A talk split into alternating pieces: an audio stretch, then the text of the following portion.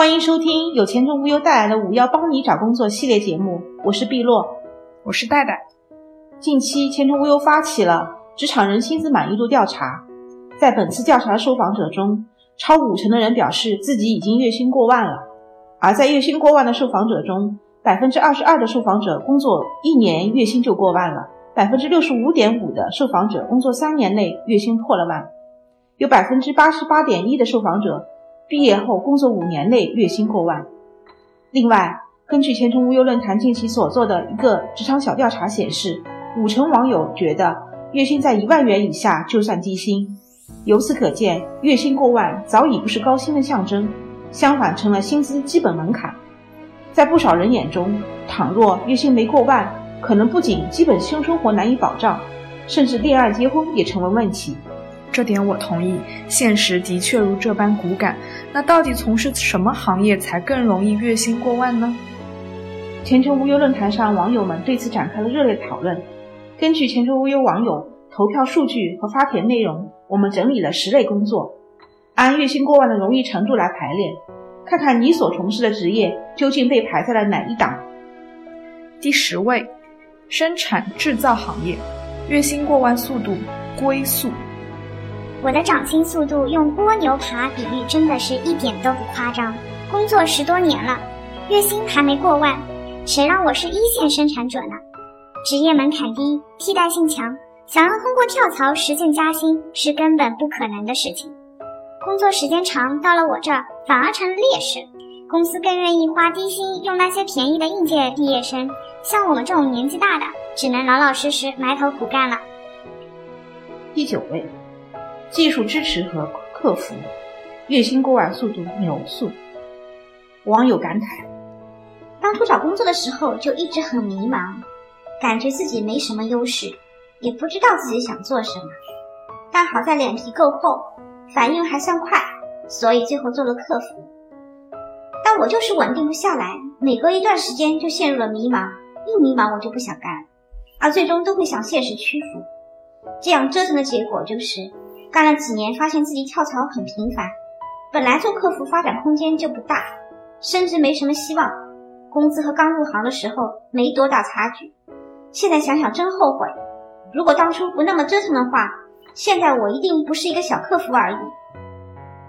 第八位，运营网友感慨：作为一名入行三年的运营狗，表示运营工作是悲伤的。加入之前，我天真的以为运营就是活动、用户、内容、品牌、渠道、新媒体方面的工作。入坑后，我才发现它还有一个全新的细分职能，叫做什么都得做。老板给我画大饼，说什么入行早期薪资不给力，但是到了职业生涯后半段，运营薪资普遍能够超过产品经理，月薪两万也是正常水平。可到目前为止。我只知道这份工作一年里百分之八十的时间都在加班，没有周末。拼一点的创业公司正常的作息时间是十十六工作制度，也就是说每天上班十二个小时，每周需要工作六天，周末遇到产品或者活动上线，基本上就是继续加班了。对于运营人来说，生活即是工作，工作即是生活。至于传说中的月薪过万，呵呵。不存在的。第七名，财务，月薪过万速度马速。网友表示：“说实话，做财务很少有能破万的。如果破万的话，那工作量也是得累死。最讨厌别人问我工资，我说了没过万，对方还一副不相信的样子，说我撒谎，还说什么好的财务年薪几十万没问题。拜托，那是好的财务，可不是我这种转行过来的财务。仔细想想。”归根结底，现在这种情况也是我自己造成的。真正做财务的时间不算长，在干这份工作之前，经历了挺长的一段空白期，然后又决定要转行，所以至今月薪没过万也在情理之中。前阵子在前程无忧论坛上看到有个人发帖，他是非财务专业出身的财务，在努力工作了一段时间之后，拿到了月薪一万的 offer。所以说，虽然涨薪速度不算快，但只要持久立足。月薪过万还是不成问题的。第六位，HR，月薪过万速度传速。网友是这么说的：如果上天再给我一次选择的机会，我一定一定不会选人事。每次看到其他部门的同事在那悠哉的玩手机、聊天、吃零食，我就眼红。明明自己的工资没人家高，可忙起来的架势却像在赚几百万大钱一样，还老是被以前的同学嫌弃，说我高冷，在同学群不吭声，真是有口难辩。我倒是也想和大家唠唠嗑，但忙起来连喝口水都来不及，到了月底加班更是家常便饭。别看我平时脚下生风，忙得团团转，可工作量和工资简直不成正比。别说月薪过万了，能到八千我就心满意足了。说多了都是泪啊。第五名，医生，月薪过万速度车速。网友吐槽：外人看来，医生是个不错的工作。因为现在去医院看病的人那么多，怎么说医生的收入也不会少吧？其实我想说，如果与老师相比，我宁愿当老师，至少有寒暑假可以自行安排。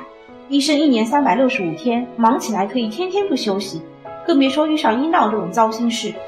说到钱，医生更是个要积累资历的职业，除了一些特别领域，如儿科专业的，现在缺人，月薪才抬高了。其他内科的、皮肤科的医生。想要月薪过万，这是不可能的。下辈子真的不想干医生了。第四位，老师，月薪过万速度火车速。网友感慨：作为一名教育工作者，工资比上不足，比下有余。虽然工作六年了，固定工资还没过万，但亲戚朋友会介绍学生让我帮忙补习，周末赚点补习费。而且当老师有一个最大的优势，就是有寒暑假。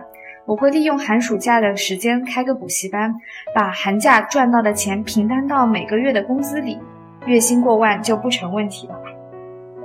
第三名，培训师和咨询师，月薪过万速度飞机速。网友表示，如果只是以月薪过万为目标，那对于培训师这行不是问题；但如果要向更高层次进发，还是需要更多积累。我做了十五年的培训师，在此之前干的是销售，现在线下开课，每天的上课费是以万为单位计算的。可能你会惊讶，怎么如此容易来钱？但我想告诉你，这是多年的历练造就的，并非一朝一夕的事。如今培训行业仍是一片蓝海，如果你能站在前沿，不断接受最新的科技手段，那么月薪过万还是很容易的。排在第二位的是销售。月薪过万速度，火箭速。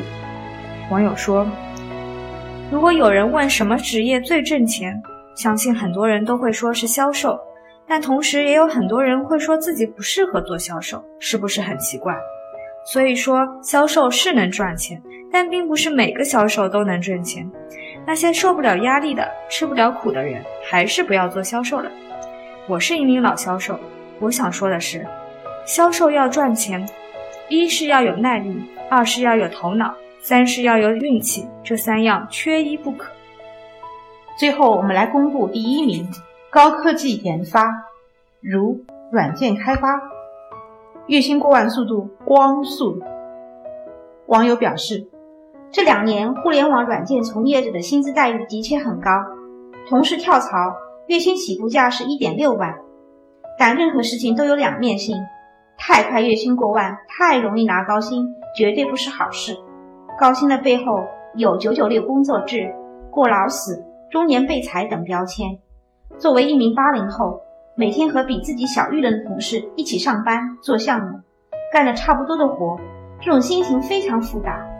作为人到中年的八零后，咬着牙爬坡过坎，因为拼了不一定行，但不拼一定不行。真的很害怕有一天。突然被公司通知不续约了，面对上有老下有小的压力，都不知道该怎么办。本期节目到此结束，感谢收听，下期再见。